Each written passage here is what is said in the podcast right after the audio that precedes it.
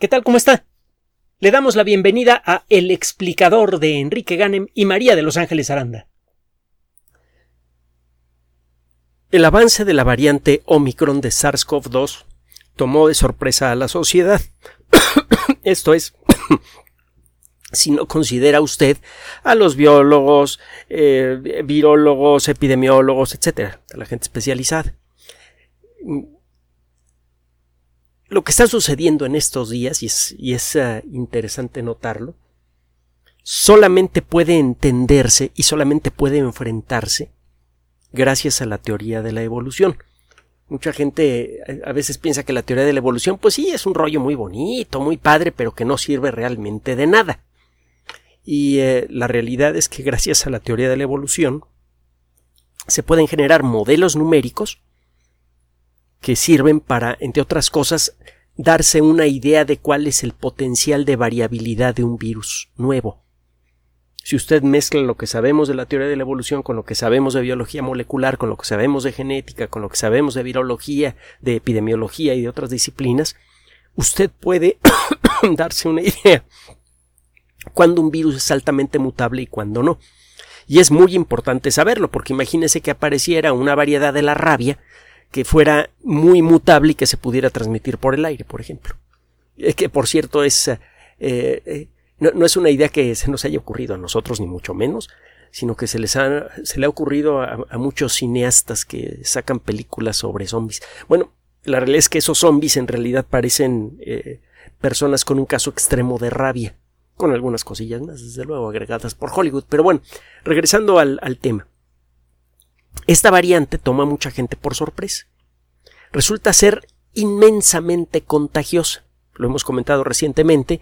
Existen algunas variedades de virus que son tan contagiosas como, como Omicron, pero prácticamente son desconocidos en seres humanos virus que sean más contagiosos.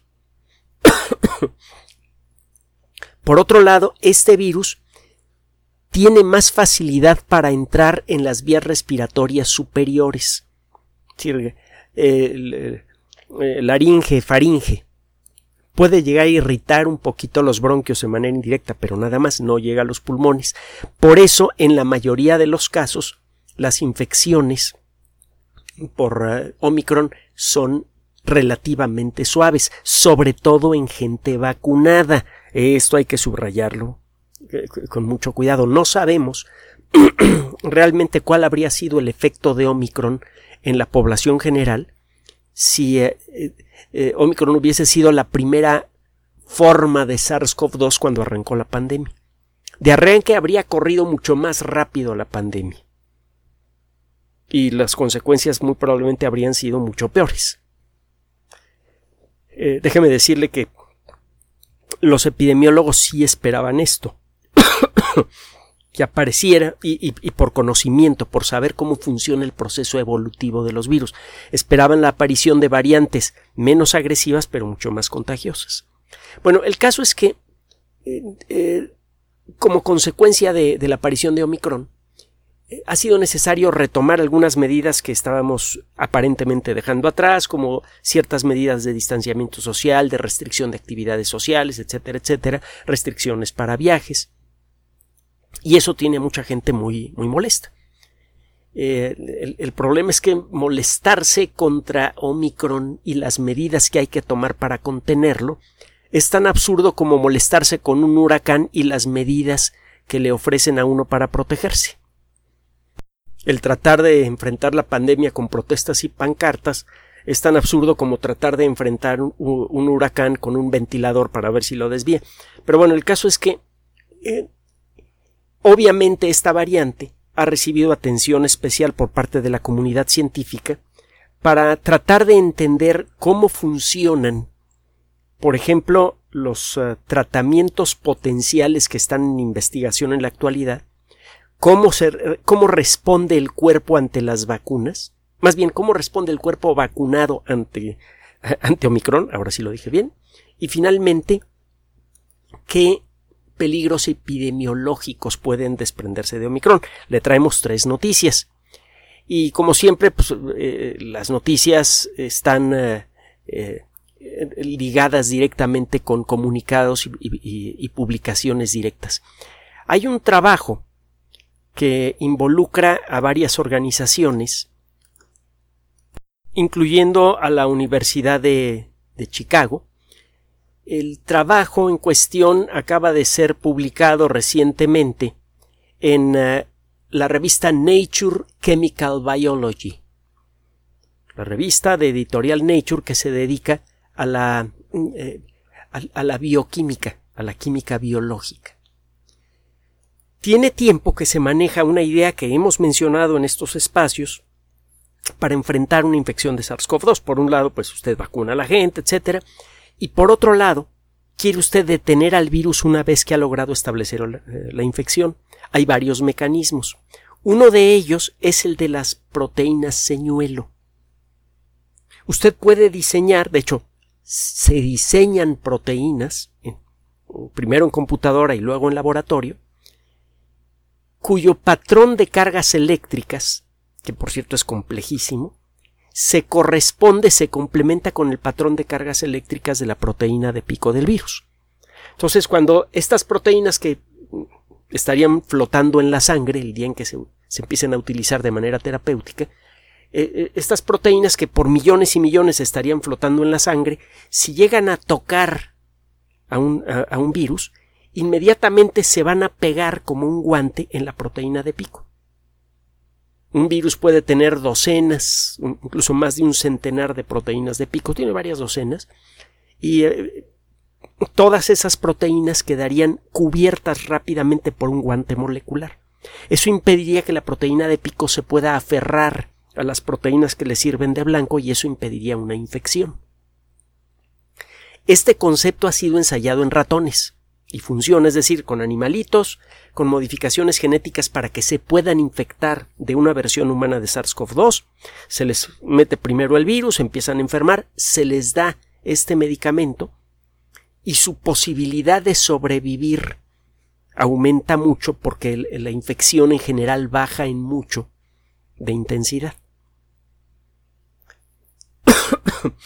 Estas moléculas están en, proceso de ser de ser estudiadas en todos sus detalles. Por ejemplo, hay que ver si son eh, estables molecularmente o al cabo de poco tiempo de haberlas inyectado ya comenzaron a cambiar de forma y ya no sirven, estar seguros que no produce reacciones alérgicas, estar seguro que no se le pega proteínas de nuestro propio cuerpo y que pueda producir daño. Hay un montón de trabajo por hacer. Y eh, desgraciadamente esto es algo algo verdaderamente triste y absurdo, la sociedad humana sí encuentra mucho dinero para sus juguetitos, para eh, este, sus, deportes organizados y sus cosas, y, no hay suficiente dinero para investigación científica. Entonces, hay cosas que, eh, eh, hay temas como este que se están persiguiendo, pero no se han podido perseguir con la agilidad necesaria por falta de personal capacitado, es decir, de científicos y de presupuesto. ¿Quién, no puedo dejar de, volver a insistir en esto. Cuando estudié la carrera, mucha gente decía, pues, ¿para qué quieres ser biólogo? Los biólogos no sirven para nada. Ah, no. Yo me imagino que después de esto debería ocurrir que muchas, muchas más personas jóvenes quieran dedicarse a la ciencia, porque además de ser apasionante y muy divertida y fascinante, es una fascinación que no se acaba en muchas vidas, la ciencia tiene como consecuencia la, la creación de cosas buenas para todos, cuando menos cuando la ciencia la hacen las personas apropiadas. Bueno, ya me eché mi rollo, ahora vamos a echarnos el otro rollo. ¿De qué se trata este trabajo? Bueno, pues se trata de ver si estas moléculas blanco funcionan igual con la variante Omicron. Existe la duda porque Omicron, eh, usted, sabe, se lo hemos platicado aquí, que la proteína de pico, que es la que le permite a un, eh, a un coronavirus aferrarse a una célula, eh, tiene, es, muy específica. Los coronavirus no parecen atacar a la mayoría de las células de nuestro cuerpo porque no tienen forma de, de aferrarse a ellas y meterse. Solamente aquellas células que en su membrana tengan ciertas proteínas, por ejemplo el receptor ACE2, son capaces de pegarse a la célula e infectarla. Y Omicron se puede aferrar a la proteína ACE2, pero parece que también puede aferrarse con más facilidad quizá a otras proteínas o que pueda entrar a las células de nuestro cuerpo por otro camino. Es algo que está también en, proceso de investigarse. Entonces, si Omicron no utilizara exactamente los mismos mecanismos para invadir al cuerpo, probablemente estas proteínas señuelo no funcionarían. Se hace el experimento y resulta que sí. Resulta que esta proteína señuelo funciona muy bien para muchas variantes de SARS-CoV-2, incluyendo Omicron. Así que eh, este trabajo no se ha desperdiciado. Sería eh, terrible que después de trabajar un montón de tiempo en el desarrollo de, de eh, un medicamento que pueda bloquear al virus una vez que ya, ya, se ha metido al cuerpo, pues que este medicamento dejara de funcionar. La idea de este medicamento es realmente interesante. Se empieza a infectar el cuerpo, ya sabe usted que esto ocurre cuando un, eh, un virus logra meterse a una célula. En ese momento toma el control genético de la célula y da órdenes genéticas para construir copias del virus. Una sola célula se convierte en una fábrica de virus y puede producir más de 100.000. Entonces, una sola célula podría en principio infectar hasta otras 100.000 células. Este proceso en muy poco tiempo, en una infección bien establecida, hace que se infecten muchísimas células. Una manera de contener esto consiste en llenar la sangre, bueno, llenar es una metáfora, en poner en la sangre moléculas que se parecen mucho al receptor ACE2, esta molécula natural que se encuentra en la superficie de, las células que tenemos en los pulmones, por ejemplo, y que es el que, eh, eh, eh, la molécula que sirve de blanco para el virus. El virus es muy afín al ACE2, bueno, pues inyecta usted en la sangre una molécula que tiene una estructura molecular casi idéntica al ACE2 se pega inmediatamente a las proteínas de pico de los virus que están siendo producidos por las células enfermas y esos virus ya no pueden infectar a otras células. El progreso de la infección se detiene prácticamente. Esa es, esa es la idea. En números funciona muy bien. En las primeras pruebas de laboratorio funciona muy bien. Y bueno, eh, la Universidad de, de Chicago, en Illinois, viene trabajando con ganas en este, en este concepto que puede resultar ser muy, muy valioso. Y eh, eh, el caso que tenía la preocupación de, bueno, híjole, ya apareció una, una variante de, de eh, SARS-CoV-2 que no teníamos contemplada inicialmente en nuestros estudios resulta que probablemente tiene proteína de pico diferente, a lo mejor ni siquiera usa la proteína de pico para entrar a las células que ataca. ¿Va a funcionar nuestro medicamento sí o no? La respuesta es sí significa que este trabajo no se ha desperdiciado, que sigue adelante y que en el corto plazo, corto plazo estamos hablando del orden de un año, se podrían establecer las primeras pruebas clínicas en seres humanos y si esto funciona y se puede fabricar a bajo costo y en grandes cantidades, se convertiría en un tratamiento muy efectivo contra SARS-CoV-2 en personas que ya se infectaron, sobre todo en personas que tienen infección intermedia o grave. Esto sería muy valioso para personas con una infección importante, porque se podría cortar con la infección casi por completo. hay buenos motivos para creer que la idea eh, funciona, pero es necesario hacer un montón de experimentos para responder a las chorrocientas mil preguntas que se le ocurren a los científicos, a los médicos, a todas las personas involucradas sobre este medicamento y mientras no se tengan todas las respuestas, no se va siquiera a soñar con la posibilidad de probarlo en seres humanos. Entonces, las cosas van por buen camino, en pocas palabras. El concepto de las proteínas eh, señuelo funciona bien incluso con Omicron, y eso significa que existen buenas esperanzas para suponer que podría funcionar igual de bien contra cualquier otra variante que pudiera aparecer más adelante. Porque déjeme decirle que sí, puede variar mucho el virus, pero si varía demasiado puede dejar de ser infeccioso para los seres humanos. Así que el rango de variabilidad que tienen las moléculas eh, de, de, la proteína de pico no es tan grande como uno quisiera imaginar. Si tenemos una molécula que funciona bien contra todas las variantes conocidas de la proteína de pico, es muy probable que funcione contra todas las variantes posibles de la proteína de pico. Bueno, ese es un tema. Otro tema publicado en la revista Nature Medicine, una revista de la misma editorial Nature, pero que ahora tiene que ver directamente con medicina. Este trabajo fue realizado en Suecia, en el Instituto Karolinska, que por cierto está relacionado con el asunto este de, de, señalar quiénes son los receptores del premio Nobel, algunos de los premios Nobel.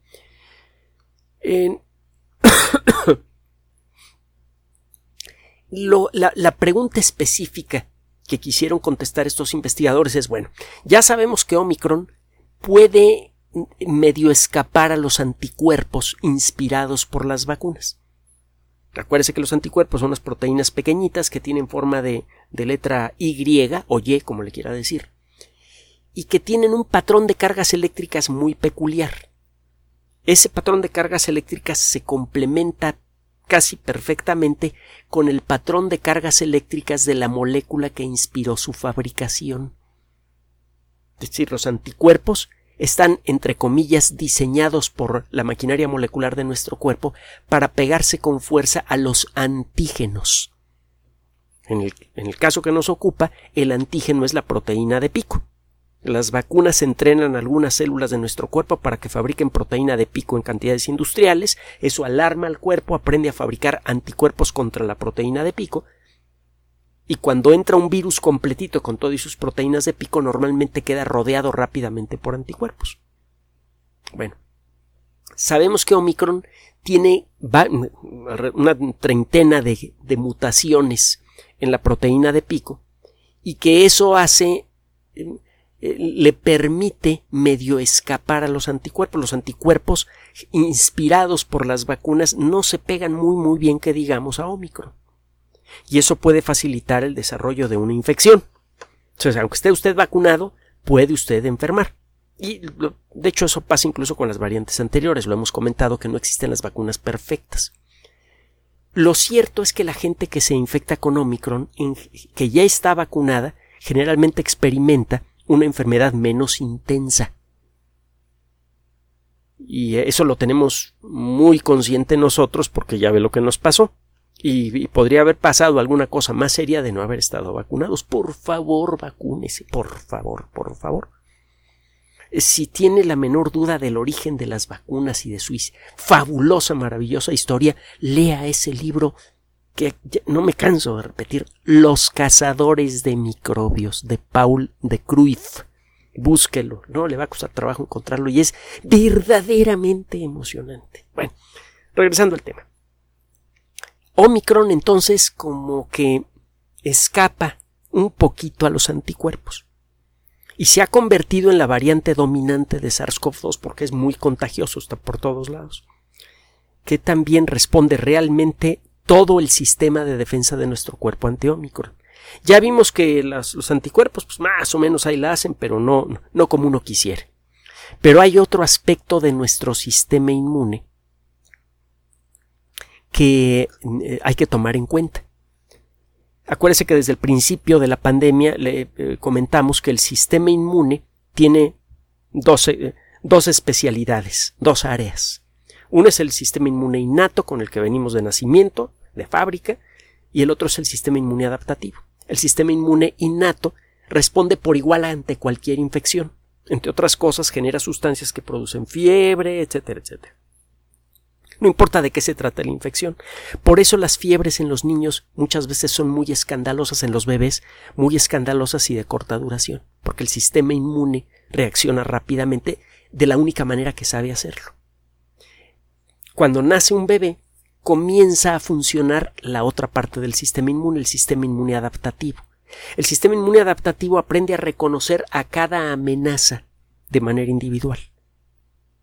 Y se le puede entrenar por medio de vacunas. El sistema inmune adaptativo puede aprender porque entró una bacteria al cuerpo y logró el, cuerpo defenderse contra ella y el sistema inmune adaptativo aprendió a fabricar anticuerpos y otras cosas más, o porque alguien puso una vacuna que generó un simulacro de infección que hizo que el cuerpo aprendiera a fabricar defensas contra una invasión que todavía no ocurre. El sistema inmune adaptativo involucra por un lado la producción de anticuerpos, que es el rollo que nos acabamos de echar por acá, y el entrenamiento de un tipo peculiar de células, de una familia de células que se llaman células T. Hay varios tipos de células T. Hay unas células T que se dedican activamente a destruir a cualquier célula que esté produciendo copias del virus, por ejemplo. Los macrófagos. Hay otro tipo de células T que se llaman células T de memoria. Las células T de memoria se acuerdan de cuál es el saborcito de SARS-CoV-2. Cuando termina una infección o cuando pasa unos pocos días después de la aplicación de la vacuna, mucha de la reacción del cuerpo eh, eh, inspirada por la vacuna empieza a desaparecer. Empieza usted a ver que los anticuerpos en sangre empiezan a disminuir, etc. Parece como que el cuerpo está abierto a nuevas infecciones, excepto por las células de memoria. Están las células B y las células T. Las células B de memoria saben cómo fabricar anticuerpos. Entonces, si, aparece de nuevo SARS-CoV-2, esas células se replican a sí mismas, se, clonan a sí mismas, aparecen grandes cantidades de nuevas células B que de pronto empiezan a fabricar anticuerpos a lo bestia y en muy poco tiempo contienen la infección. Y por otro lado, las células T de memoria se acuerdan a qué sabes eh, una célula enferma de SARS-CoV-2 y en el momento en el que aparece la infección esas células comienzan también a generar eh, nuevas células T activas que van a destruir a cualquier célula enferma. Ya no es necesario pasar por la vacuna. El cuerpo se acuerda del entrenamiento molecular de la vacuna a través de las células de memoria. Bueno, lo que querían ver estos investigadores es cómo funcionan las células T de memoria. Las células que de plano van, buscan a las fábricas de virus y las destruyen. Lo que hicieron estos investigadores fue tomar muestras de sangre de 40 individuos vacunados, 48 individuos que tuvieron una infección eh, suave o severa de SARS-CoV-2 y 48 individuos que no se habían infectado ni vacunado. Bueno, mire, hasta para eso, sirve, para eso sirven los negacionistas cuando no se enferman, para apoyar experimentos científicos. Claro, desde luego, de manera voluntaria. No existen no, no, hay otra forma en la que se trabaje con gente en, un laboratorio. ¿eh? No, no, se crea lo que pueda lo que pueda aparecer en las películas de, de, ciencia ficción que en general son bastante malas, son raras las buenas películas, las que merezcan llamarse películas de ciencia ficción. Bueno, pero ya, en, en lugar de quejarme contra Hollywood, mejor vamos con la segunda parte de esta notita. Resulta que estos investigadores se dieron cuenta que las células T responden muy bien ante la presencia de la proteína de pico de Omicron. Si, aunque la proteína de pico de Omicron está un poquito, bueno, tiene 30 cambios con respecto a las, a las variantes anteriores, treinta y tantos cambios, aún así, eh, si usted toma sangre de una persona vacunada o de una persona que estuvo enferma, sus células T al momento de sentir proteína de pico de Omicron se activan. Pero lo interesante es que la mejor respuesta viene de individuos vacunados. Aparentemente, el sistema inmune, cuando menos lo que se refiere a las células T, se entrena mejor para combatir a Omicron no por medio de una infección, sino por medio de una vacuna. Es otro argumento más para que se vacune usted. Este trabajo sugiere fuertemente que el vacunarse es la mejor manera de entrenar a las células T. Acuérdese que el sistema inmune adaptativo tiene dos partes, los que la parte que produce anticuerpos que bloquean al virus y la parte que produce células que van a destruir a las fábricas de virus. Esta segunda parte es la que se entrena mejor con una vacuna. Es un dato muy interesante. Y de nuevo, es un argumento valioso en favor de la vacunación. La tercera nota es una nota de advertencia. Es una nota eh, severa. Se trata de un trabajo realizado por investigadores de la Universidad Estatal de Georgia en los Estados Unidos y publicado en la revista Viruses, es decir, virus. El, eh, viruses en inglés es el plural de virus. Eh, este grupo de investigación eh, ha investigado, ha explorado el, efecto que tiene la variante Omicron en animales que están frecuentemente en contacto con seres humanos. Eh, a lo largo de la pandemia se han hecho muchos experimentos en ratones para ver cómo funciona que si las vacunas, que si los tratamientos. Y normalmente para, para poder hacer estos estudios usted tiene que tomar un ratoncito con modificaciones genéticas, se llaman ratones humanizados. Les cambia algunos genes a los ratones y les inserta genes humanos. Este rollo de insertar genes de una especie a otra ya nos lo sabemos muy bien, ya es toda una industria, y es algo que viene haciendo la naturaleza, pues quizá desde hace unos 500 millones de años, y no es que más este asunto de, la transgenicidad es algo natural. Eh, usted y yo somos transgénicos y parece que una fracción muy importante de nuestros genes vienen de hongos, de plantas y de quién sabe qué tantos otros organismos vivos. Entonces, bueno, aprovechándose de este asunto de los transgénicos, usted genera un ratón transgénico que tiene genes humanos y le mete los genes necesarios para que el ratoncito pueda infectarse del SARS-CoV-2 que nos afecta a nosotros, normalmente. A la hora de esto eh, eh, lo ve usted, por ejemplo, con la variante beta, la variante alfa.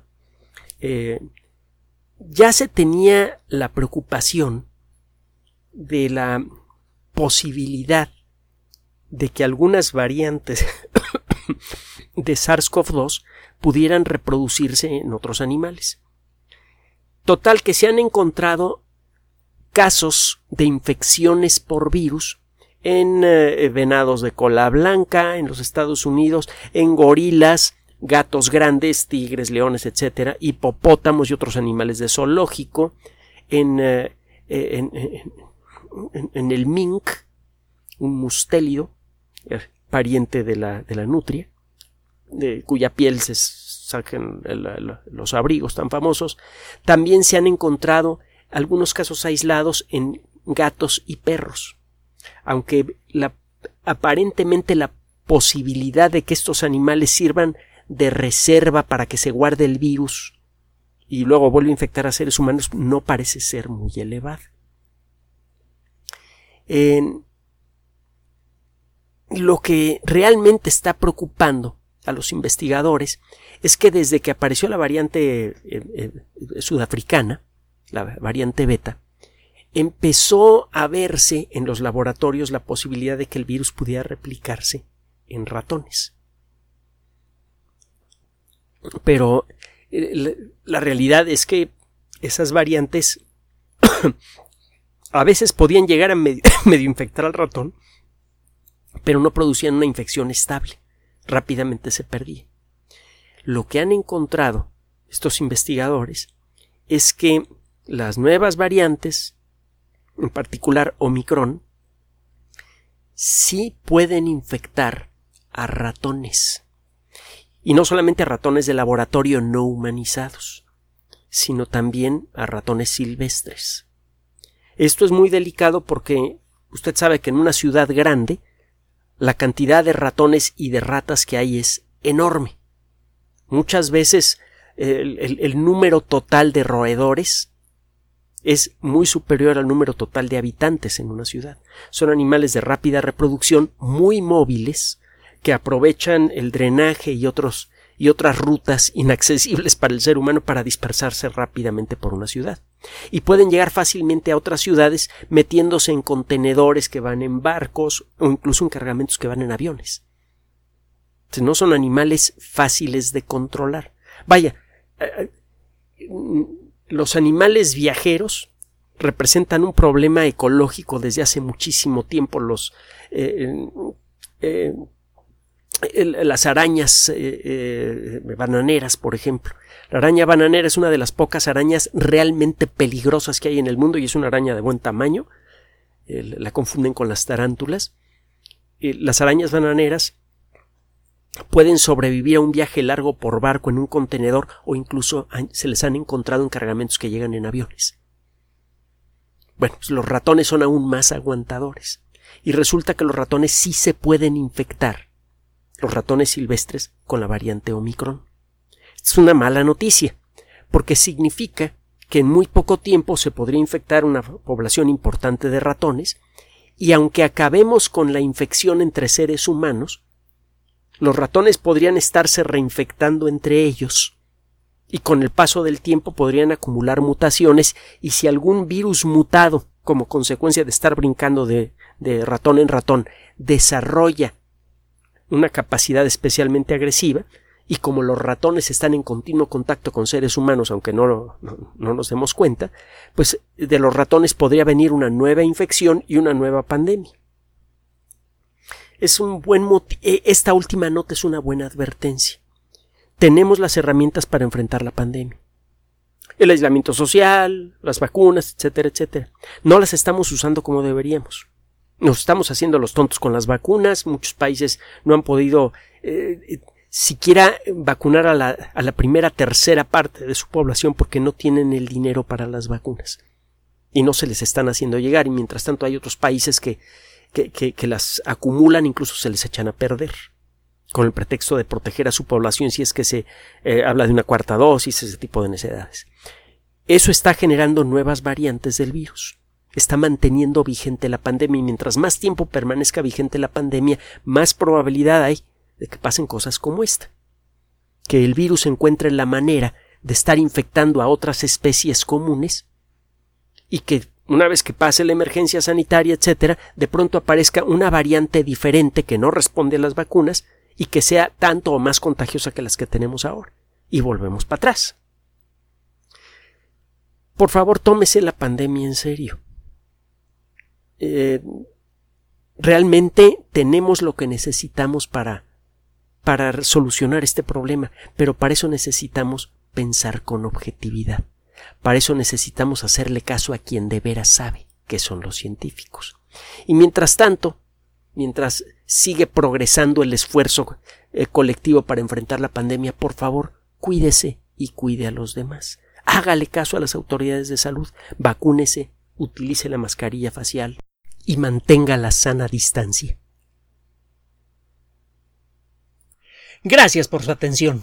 Además de nuestro sitio electrónico www.alexplicador.net, por sugerencia suya tenemos abierto un espacio en Patreon, el explicador Enrique Ganem, y en PayPal, el explicador patrocinio por los que gracias a su apoyo sostenemos este espacio.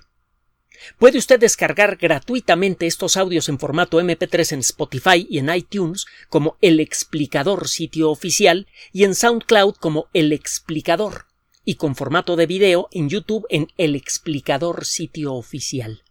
Recuerde nuestras redes sociales de siempre, Twitter Enrique-Ganem y en Facebook Enrique Ganem sitio oficial, El Explicador y los grupos que usted ya conoce. Finalmente, El Explicador siempre somos María de Los Ángeles Aranda y Enrique Ganem. Gracias.